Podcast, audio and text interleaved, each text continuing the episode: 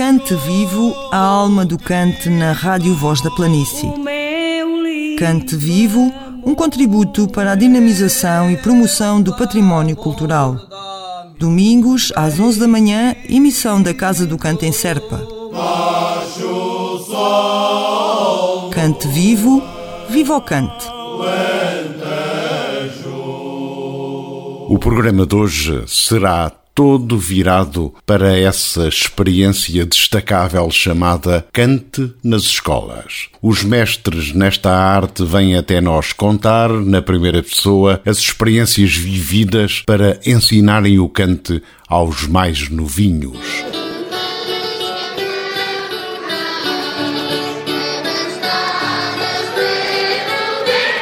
À conversa pelo canto nas escolas estão connosco hoje o Felipe Pratas, o Paulo Colasso, o Pedro Mestre e também, mais mestre hoje que moderador do Cante Vivo, o Paulo Ribeiro. João Matias e Carlos Carvalho vão estar totalmente atentos a esta conversa.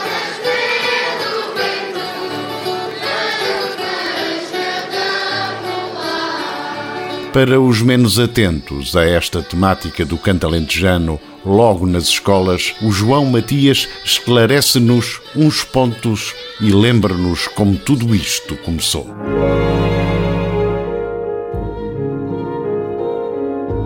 O canto nas escolas, que é o tema desta semana, não é uma atividade nova nesta região. As crianças e jovens das escolas alentejanas, sobretudo do, do Baixo Alentejo, já de há muito que têm contacto com, com o canto alentejano, ou com, com cantadores, com mestres de canto em ambiente escolar. Embora isso uh, ocorresse de forma ocasional, de uma maneira sistemática e estruturada, a realidade é mais recente.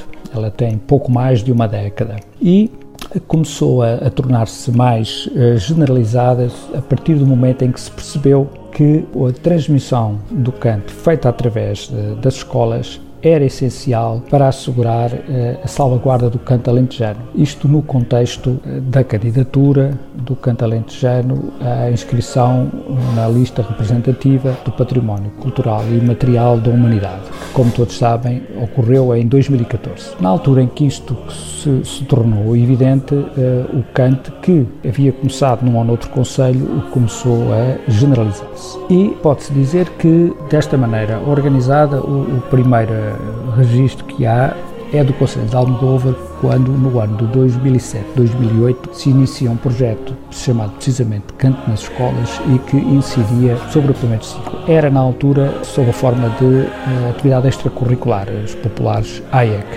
e tinha como responsáveis Pedro Mestre e uh, Ana Valadas era um projeto cuja promoção era da, da Câmara Municipal de Almodóvar. Ela depois uh, transformar-se-ia em matéria curricular. E, inclusive, no ano 2008 até foi editado um CD chamado Canto nas Escolas, que tinha gravados 10 temas cantados por uh, crianças das diversas turmas do primeiro ciclo de, destas escolas. No ano letivo 2008-2009, um projeto de canto nas escolas arranca também em Castro Verde, dirigido ao primeiro ciclo. Começa também como atividade extracurricular e depois integra-se no programa curricular. Era neste conselho designado por oficinas e a, e a, responsabilidade dessas oficinas era dos mestres ou dos ganhões do Grupo Coral de Castro Verde, que inclusive, para além de assegurarem as, eh, para assegurarem as aulas, também eh, de tempos a tempos visitavam com alguns elementos as turmas eh, do primeiro ciclo. Não se formaram uh, grupos corais infantis, uh, não era esse o objetivo, como já na altura dizia o, o, o então vereador os pelouros da educação, da cultura, enfim, entre outros, o Paulo Nascimento, é? ele é responsável por a introdução deste, deste, ou é o principal responsável pela introdução do canto nas escolas em Castro Verde, mas dizia ele, fundamental era colocar sementes uh, nas crianças, uma vez que de facto havia a percepção de que a transmissão do canto, portanto, um, já não se ocorria da mesma forma que ocorria em gerações anteriores. Portanto, as condições uh, sociais já, já eram e são bastante diferentes, portanto, as escolas tinham um papel essencial aqui. Em, em Castro Verde uh, havia ainda um programa de rádio uh, chamado O Canto e a Escola, que era emitido editado através da Rádio Castrense e que divulgava precisamente o, o, o canto nas escolas e ele era elaborado pela Câmara Municipal, pelo vereador Paulo Nascimento.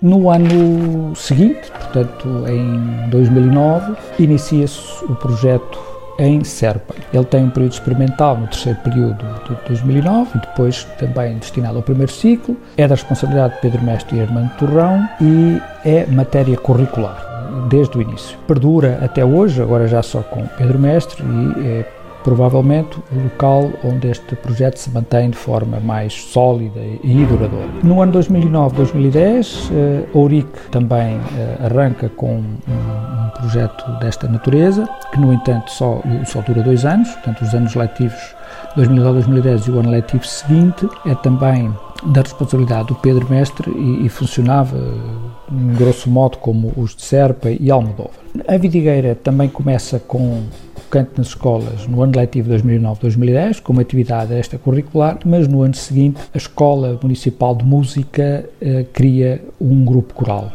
infanto ou juvenil, com crianças entre os 6 e os 13 anos, e, e funciona em paralelo. Finalmente, em Moura, há também registro de, de canto associado às escolas, embora em moldes diferentes, e é da responsabilidade do grupo coral Ateneu Mourense, que tinha um grupo coral infantil, aliás, criado já em finais dos anos 90, 90, entre 1999, 2000, enfim, por aí, que tinha atuações pontuais e quando necessitava de digamos, de recrutar eh, era na escola, sobretudo entre o primeiro ciclo, neste caso primeiro e segundo ciclos, que ia buscar os seus elementos. Entretanto, hoje a realidade é já bem diferente. Alguns destes projetos eh, terminaram, outros eh, continuam, consolidaram-se e há em muitos outros locais, muitos outros municípios, nomeadamente Beja, tem uma grande dinâmica. Existe, inclusive, na, na região de Lisboa, portanto, junto das comunidades de alentejanos, há diversos projetos associados às escolas locais e é um dos elementos fundamentais do plano de salvaguarda do canto alentejano, cujo compromisso foi estabelecido com a Unesco, portanto, quando o, o, o canto alentejano eh, passou a estar inscrito na, enfim, na lista representativa do património material da humanidade. Cante vivo, Viva o Cante! Com o enquadramento do cante nas escolas justamente explicado, damos agora a palavra aos que no terreno, na escola, ensinam as modas. Pedro Mestre. Bem, na verdade já, já havia, desde há uma série de tempo, que havia preocupação uh, de como levar o cante às crianças e principalmente uh, aos jovens. Uh, e, e na altura surge uma oportunidade, até através de uma associação cultural, que é os Malteses, e organizaram um evento,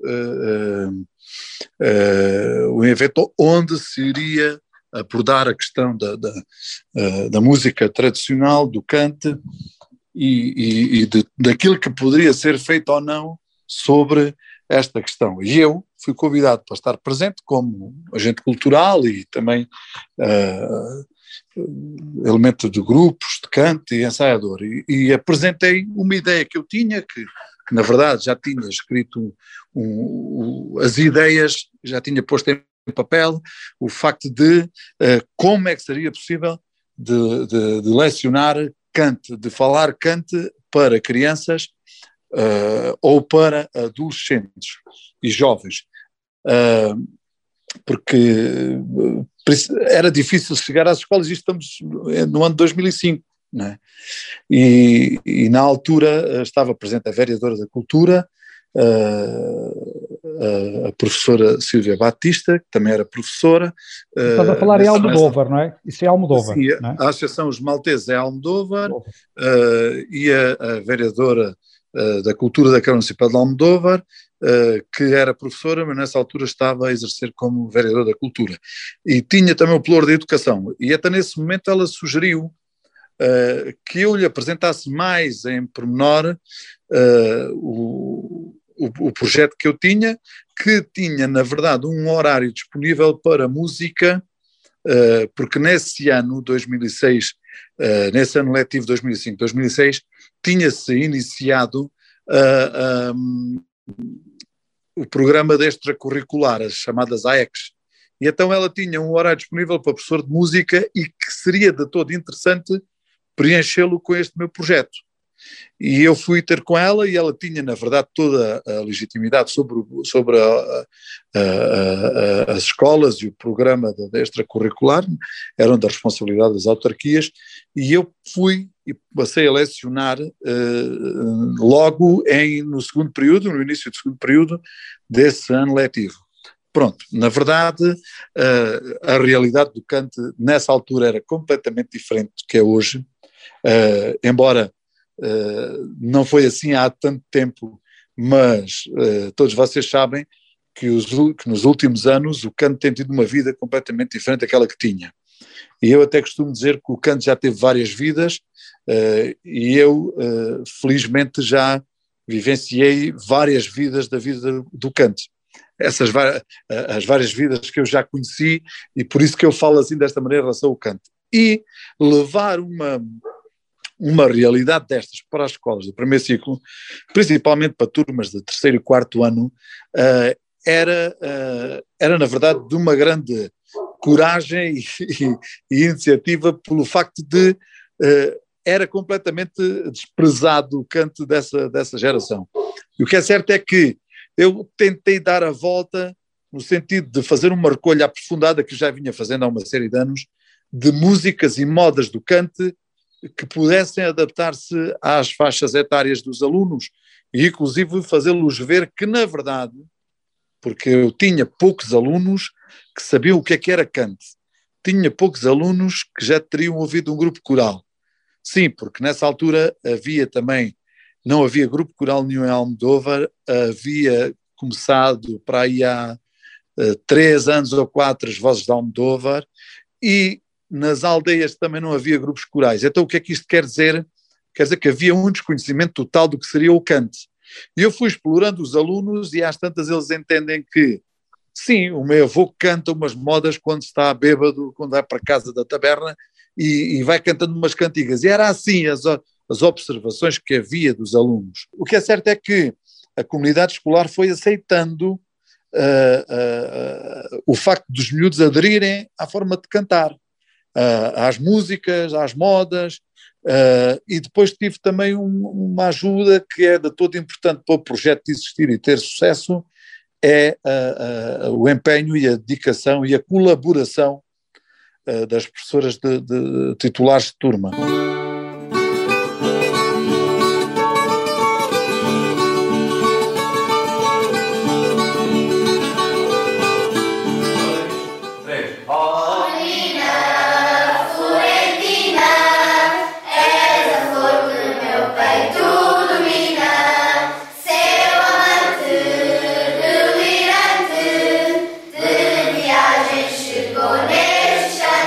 Como o horário nem todo ele era para a ECS, uh, em extracurricular, uh, algumas turmas, principalmente essas, eu sugeri que fosse feita a tal coadjuvação que existe ainda hoje no horário de expressões musicais com o professor titular de turma.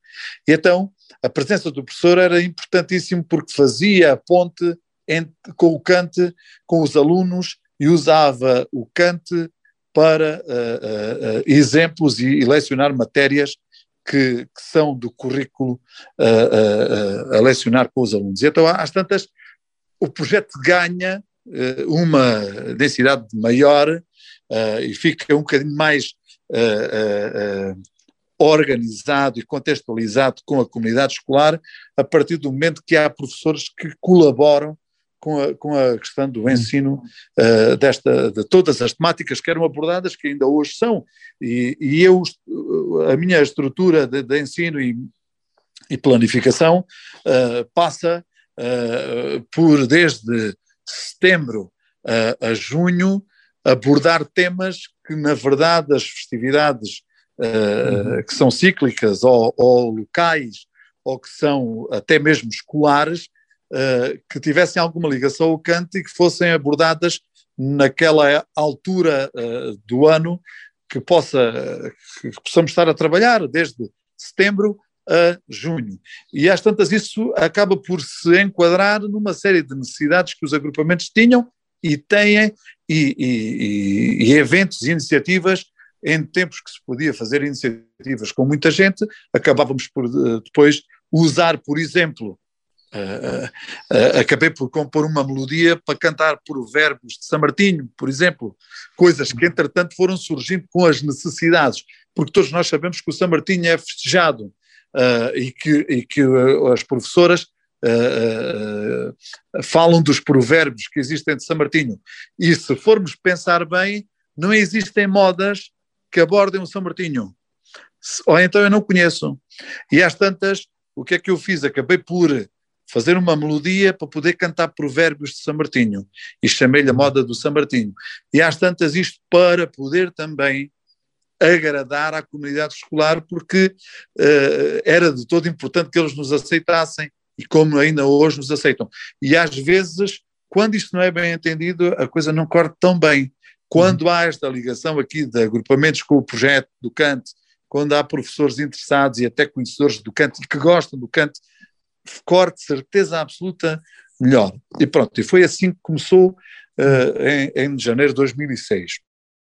Olha, Pedro, eu recordo que de, de, tu teres dado uma entrevista ao Diário do Alentejo em 2009, quando já estavas em Serpa, tu disseste, eu quando cheguei a Serpa e comecei uh, as primeiras aulas, ao contrário daquilo que ocorria uh, em Almodóvar, eu ao primeiro acorde de, os primeiros acordes da viola e acompanhas as aulas com viola campanissa, as, as crianças desatavam a cantar. Isto é, eles conheciam as modas todas. E isso é de todo importante perceber, porque na verdade a realidade cultural que existe na localidade também tem influência e importância, pelo menos na experiência que eu tenho. E, e esse foi um exemplo, eh, porque eu voltando um bocadinho atrás, eu tive, um, tive facilidade com o facto de ensinar o cante e aproveitei e usei o projeto uh, e matei dois coelhos numa cajadada só, que foi usar a viola campaniça para promover também junto desta geração e de, junto da comunidade escolar, que, que por vezes em algumas localidades, que foi o caso da Serpa e no Conselho,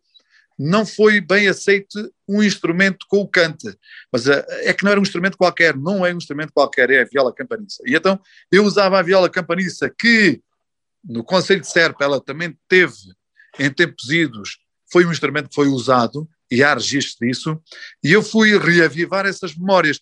Tanto que hoje esse assunto está completamente esclarecido, e até contar aqui um episódio que é algumas dessas pessoas que me abordaram e confrontaram com essa situação de uma forma menos correta e menos boa, hoje tocam viola campaniça e cantam acompanhado da viola campaniça, só para verem a volta que a coisa deu. Não é? E isto uhum. quer dizer muito, quer dizer que na verdade, não há registro da viola campaniça em Serpa, porque é que vem um gajo de fora e traz a viola campaniça para ensinar canto? Pois olha, se não há registro é porque o senhor não conhece, ou porque desconhecem, na maioria dos casos, porque existe, por exemplo, a revista da transição refere um tocador de viola, tem uma imagem do tocador de viola, e essa viola nem é mais nem menos que aquela que é hoje chamada viola campaniça.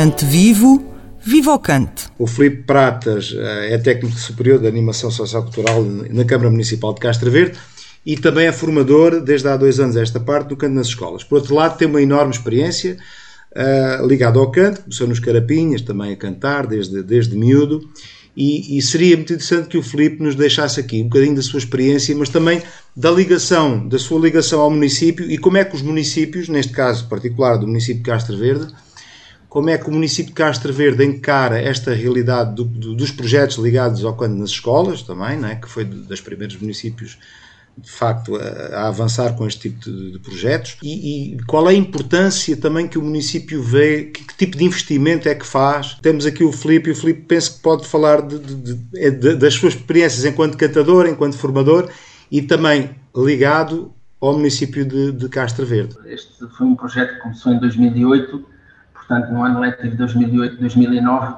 ainda com um monitor uh, bem diferente daqueles que temos hoje e digo diferente porque já tinha uma idade mais avançada, era um homem de seu nome Álvaro Mira, uh, que cantava e ainda canta nos ganhos de Castro Verde, e portanto ele foi monitor de canto alentejano nas escolas uh, nesses primeiros anos e, e, portanto nessa altura ainda não havia uh, o acompanhamento de instrumentos musicais, neste caso a viola campaniça ou outra que fosse, ou outro instrumento qualquer, seria, foi mesmo o canto tal como nós o conhecemos, sem, sem instrumentos. Mas foi logo uma aposta forte também do, do município, com certeza que sim, porque entendeu que o canto alentejano nas escolas seria uma forma de afirmar esta expressão uh, que, que, nos caracteriza e, e, e, é uma forma também de, de, perpetuar este canto alentejano. Aqui o Conselho de Castro Verde, como disseste bem, Paulo, é, um, é, uma terra também de canto, tal como Serpa e outros, outros municípios uh, também tem essa, essa experiência e esses grupos existem, mas uh, dizer que o, o, o Conselho de Castro Verde tinha, teve em tempos um grupo coral infantil que tu já aí referiste e do qual eu fiz parte, o Pedro Mestre também lá andou, aliás, o Pedro tem corrido vários projetos e desde pequeno também, que são os Carapinhas, que foi a primeira escola do canto, digamos assim, uh, fora do âmbito escolar, foi aí que nós aprendemos uh, ter um ensaiador, uh, e isso foi importante, porque se antes cantávamos com os nossos avós, com os nossos pais, a partir de certa altura, em 80, nos anos 80, finais dos anos 80, existiu este grupo. Mas, como o Pedro diz, a, a nossa realidade também é, é, muito parecida àquilo que ele descreveu. As crianças não conheciam as modas que os grupos corais cantavam, ou modas até mais adaptadas às suas próprias idades, e isso sentia-se no, no, no, espaço escolar, no recreio, em que se cantavam aquelas canções, eh, sei lá, lembrava-me agora as palmitas da Catrina e outras assim, que era o que se cantava, não, não se conheciam modas da nossa região, enfim, não se cantavam modas como se cantam hoje a, eh, a todo o momento. Eh, e eu penso que desde essa altura o projeto nunca parou, foi sempre sendo reforçado. Por aqui passaram neste, neste canto nas escolas o Pedro Mestre também, que sucedeu o, o Álvaro Mira e o David Pereira, que esteve a fazer, portanto, esse, esse trabalho com o Pedro e muito bem o fizeram, uh, por razões depois diversas, cada um foi parar a, a outras paragens, e, e recentemente uh, eu, eu e o Gabriel Costa é que estamos a assegurar o, o canto em âmbito escolar dizer que, que, estamos trabalhando com o primeiro ciclo e com, a, e com o pré-escolar. Uh, são experiências diferentes. Cantar com o pré é realmente lançar-lhes um desafio que eles, enfim, na mais tenra idade, também gostam, uh, mas claro que uh, com o primeiro ciclo se consegue trabalhar outras modas, outros repertórios.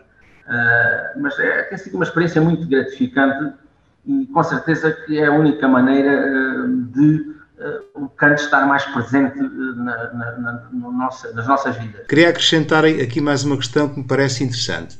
Uh, o Pedro, penso que ele estará de acordo, ainda hoje segue um bocadinho. Nós todos vamos aprendendo diariamente e, e, e, vamos nos adaptando também às diferentes condições, mas o Pedro uh, sempre, sempre seguiu esta linha de, de, aproveitar, no bom sentido, as épocas festivas, a passagem das estações do ano, uh, do ponto de vista da metodologia do ensino do, do canto. É? Tu e o Gabriel uh, e em Castro também seguem um bocadinho este, este processo? Tentamos, tentamos sempre, enfim, uh, selecionar modas que para determinados momentos cíclicos, como tu disseste bem, possam traduzir esses, esses, esses, esses momentos. portanto, há modas aí que, que se conhecem, portanto, dessa, de, que fazem essa, essa caracterização correta de diferentes uh, momentos, não é? Uh, portanto, não podemos deixar isso passar em, em, em branco, não é? Fazemos, temos isso em, em atenção. Alentejo, gente pura,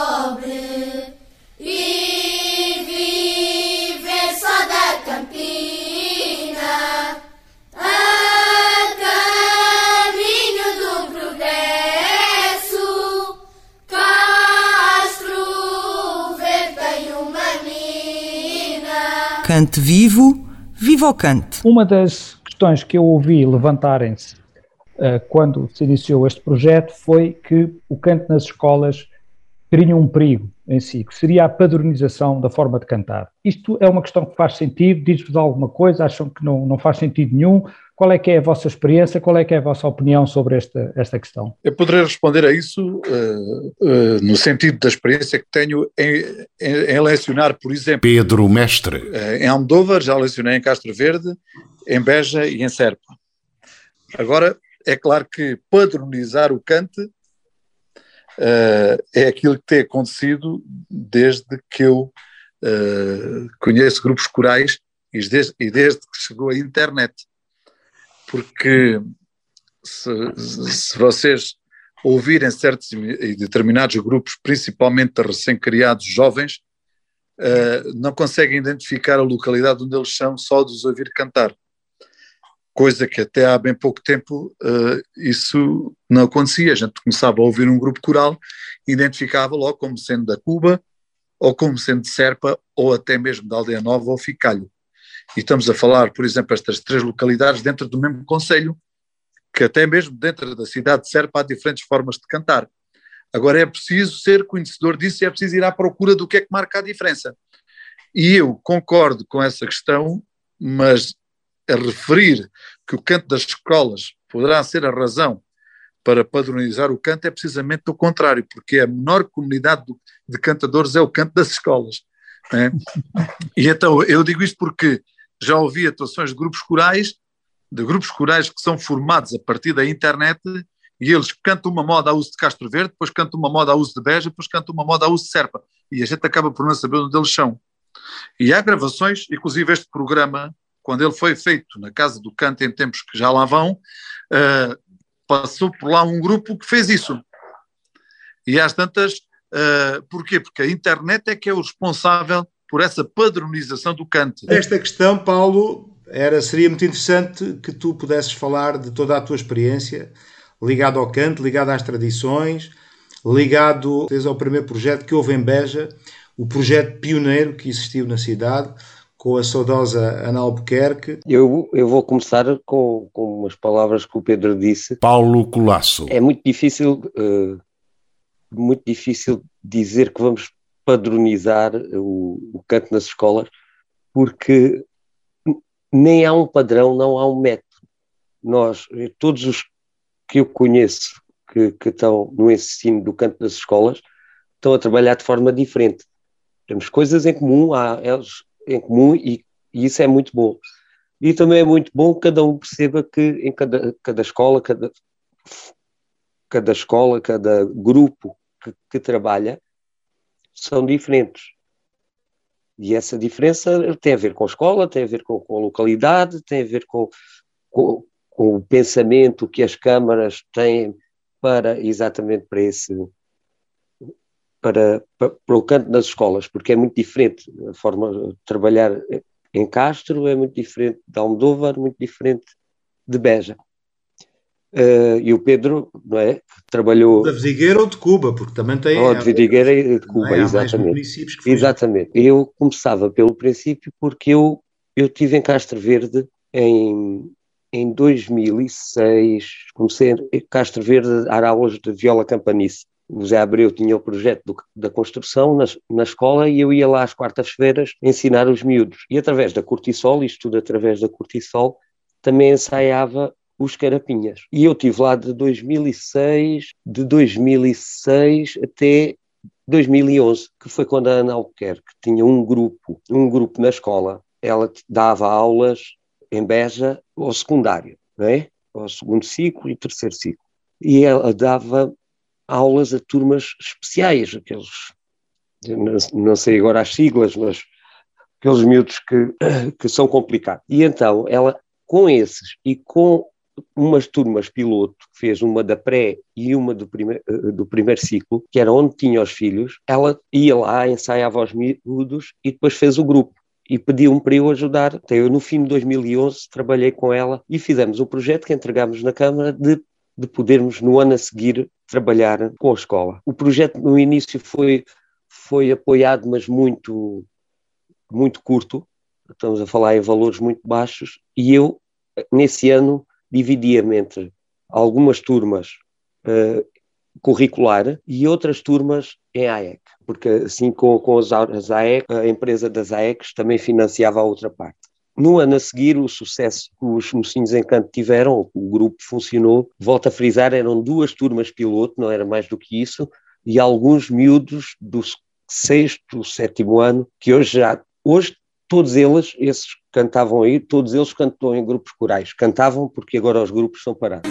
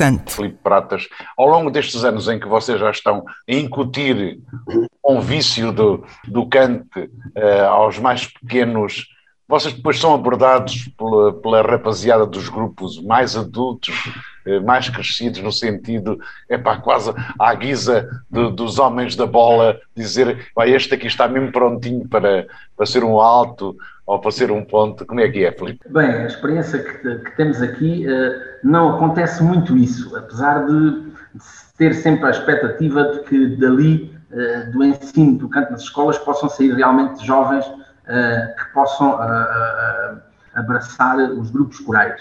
Mas não acontece porquê? Não acontece porque só temos o canto até o quarto ano, não é? No primeiro ciclo. Depois há um período de tempo e os grupos corais adultos eh, não recebem crianças, eh, tanto quanto muito vá lá, um jovem de 16 anos, 15, 14, eh, muito menos que isso, mas estamos a falar ainda de um, de um, de um, de um tempo em que se perde a ligação destas crianças ao cante para poder integrar os grupos corais. Portanto, fica lá com certeza a vontade, o gosto, mas depois não há uma transição imediata. Daí que uma das, um dos aspectos que podem ser muito, ou que devem ser refletidos, é se não deveríamos de, não deveríamos de pensar muito seriamente em abrir escolas de cante para, para outras idades. Não digo já no, no quinto ano isto funcionar na escola, eh, porque eles eh, depois já vêm do pré, já vêm da pré com esta, esta abordagem ah, de ensino do cante, mas fora do, do âmbito escolar motivá-los para participarem uh, em oficinas ou, ou, em escolas propriamente ditas de canto. Isso não está a acontecer, pelo menos aqui em Castro Verde, e penso que não acontece noutros sítios. Uh, acontece, epá, haver um jovem ou outro que realmente integra um, um, os grupos corais, uh, mas depois é muito efêmero. Eles depois arranjam trabalho, outros saem para estudar. Os ganhos de Castro Verde, que é uma realidade que eu conheço está, está com essa situação assim. Já tivemos jovens que estavam até bons pontos, uh, portanto, para começarem modas, altos já é mais difícil encontrá-los. Portanto, há quem fale que deveria ser criada uma escola de altos, que é mais outro assunto que eu me rio, porque, pronto, é pá, isto, criar uma escola de altos é, ou de pontos, uh, é bom refletir sobre isso, como é que se poderia fazer, não é? porque é preciso, é preciso ah, muito mais do que chegarmos ali, termos os jovens, agora tu vais ser alto e tu vais ser ponto. Mas, mas, são, mas são desafios que devemos ter em linha de conta. É preciso saúde e sorte, que melhor tempo há de vir.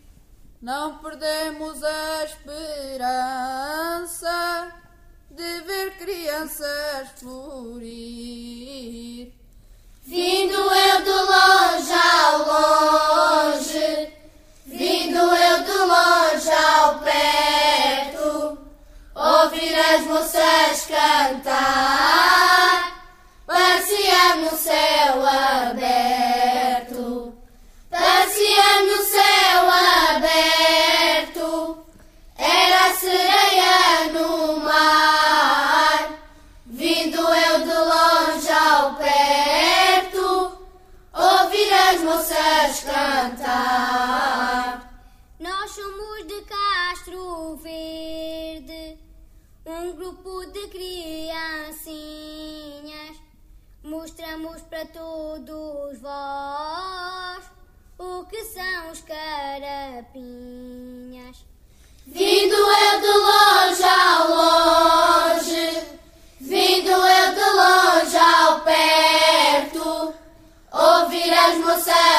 cantar, parecia no céu aberto, parecia no céu aberto, era sereia no mar, vindo eu de longe ao perto, ouvir as moças cantar. Cante vivo, viva o cante. É, eu, se me permitem, fazer aqui algumas considerações sobre esta temática que estamos, hoje aqui a tratar. Paulo Ribeiro. Só para vos falar também um pouco da minha experiência, e eu, portanto, também é o quarto ano que estou, de facto, que vou a quatro freguesias rurais do Conselho de Beja. Albornoa, Boa Vista, uh, Cabeça Gorda e Salvado. E, e, estava aqui com, curiosamente, com, porque estávamos a tratar deste tema, e então tinha aqui um relatório em, em, em mãos que uh, enviei, nem sequer foi este ano, é de 2019, e em que eu escrevi competências a desenvolver, estímulo da criatividade, da descoberta de linguagens musicais e da capacidade de expressão artística em geral, promoção da autoconfiança uh, e autoestima, descoberta, aprofundamento do conhecimento de valores patrimoniais locais, contribuindo para fortalecer o sentido identitário e de pertença à comunidade. Melhoria dos códigos de socialização e dos níveis de integração social na escola, valorização da amizade e, e da integração em grupos. Isto para, para dizer uh, o quê? Que no fundo o, o, canto nas escolas não é o que nós lá fazemos, não é só ensinar o canto em si, é? É, é, é, muito mais profundo do que apenas transmitirmos uh, aquilo que é a música, porque o canto é uma expressão eminentemente musical, mas é eminentemente cultural e identitária. E, e realmente uh, sensibilizar as crianças para, para, para a prática do canto depois permite e tem permitido nós podermos desenvolver uma série de assuntos, de conversas, de, de ligarmos a, eh, eh, a, questão do canto às temáticas da escola, como o Paulo Colasso muito bem aqui disse. Um, e, e, portanto, e depois há todos os processos e todas as metodologias que nós vamos adaptando conforme a escola, conforme a turma, conforme o ano, até conforme os professores que estão lá connosco na sala de aula. Portanto, há muitas variações, embora cada um de nós tenha, eh, vá depois construindo a sua própria linha de podermos transmitir. é evidente que aquilo que o Pedro há pouco disse parece-me muito importante. É evidente que, ah, por exemplo, estando eu a, lecionar ah, em Beja, no Conselho de Beja, independentemente de eu poder, ah, poder enfim, ensinar e influenciar as crianças com a aprendizagem de modas que não são necessariamente do Conselho de Beja, até porque o canto também é todo o Alentejo, não é? Uh, mas é evidente que procuro também fazer algum exercício procurando algumas modas eh, que se cantavam, se calhar, que se associam mais aqui a Beja, embora isso também é discutível o que é que é mais associado a Beja, o que é que é mais associado a Castro, porque as modas viajavam, né, de feira em feira, de lugar para lugar. E, portanto, e às vezes até assumo, assumo que se calhar a moda do assobio, enfim, imagino eu que se calhar é uma moda mais, mais cantada na, para os lados de Serpa, e digo isso, sei lá, essa moda do chapéu, acabo por dizer que foi uma moda uh, criada originalmente pelo João Mons, escrita pelo João Mons para o grupo, o grupo coral da Aldeia Nova de Samento. Porque os miúdos, sei lá, aqui há uns tempos pediram para cantar essa moda. E, portanto, nós também somos, somos picaçados, somos desafiados pelas crianças e, poder, e procuramos a cada momento também corresponder uh, a isso. Uh, eu, eu procuro sempre corresponder muito ao, ao que as crianças me pedem. É evidente que depois há todo um processo de aprendizagem, com a leitura dos versos, com a explicação dos textos.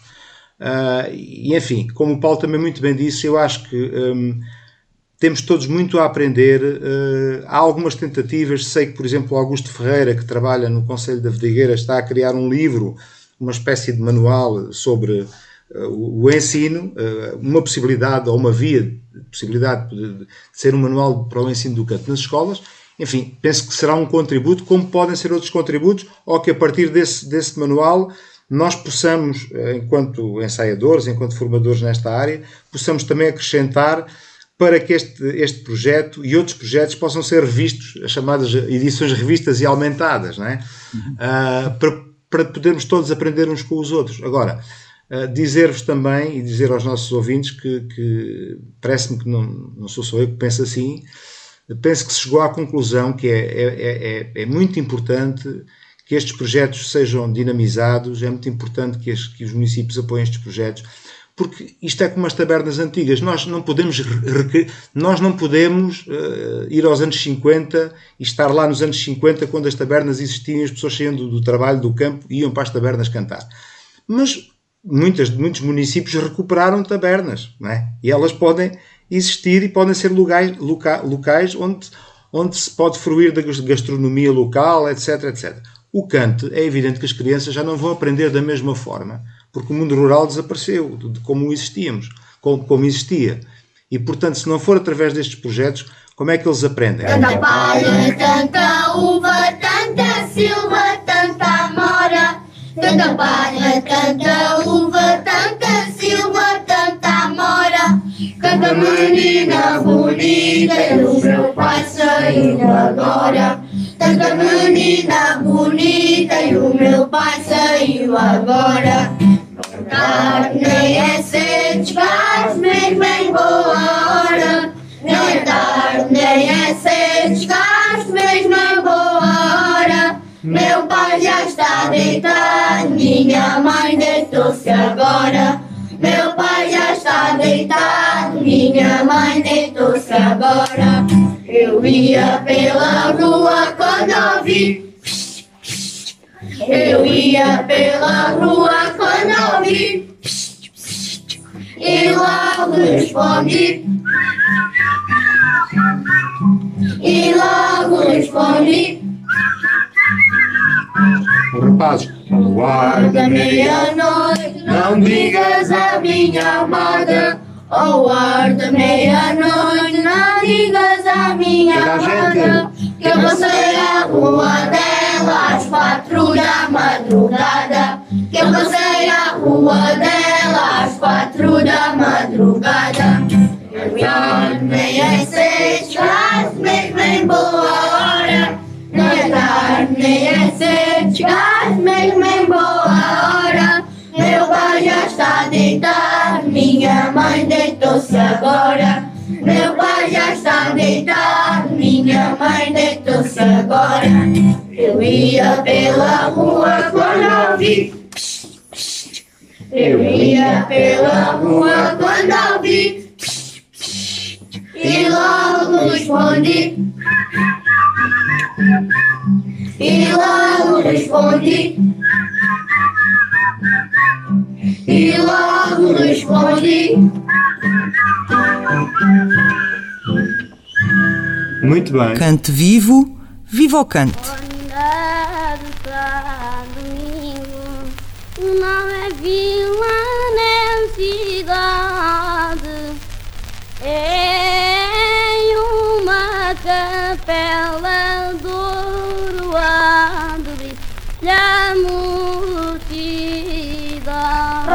ङ्कादे मया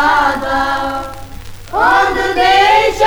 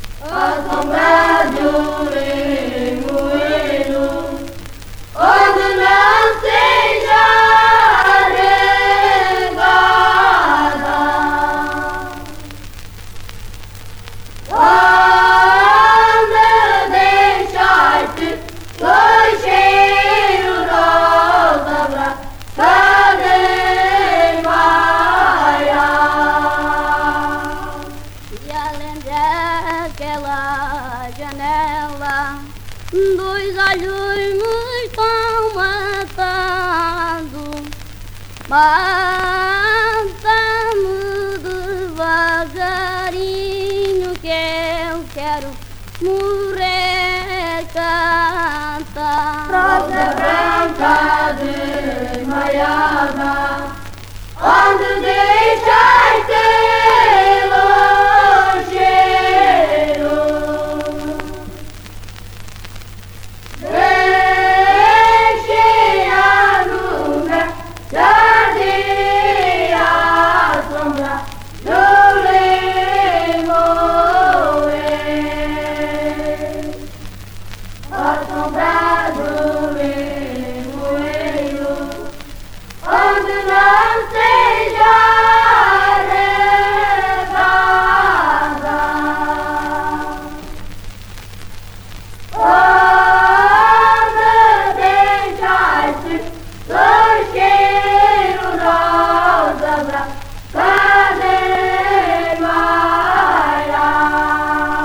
estamos, meus amigos, completamente encantados por hoje.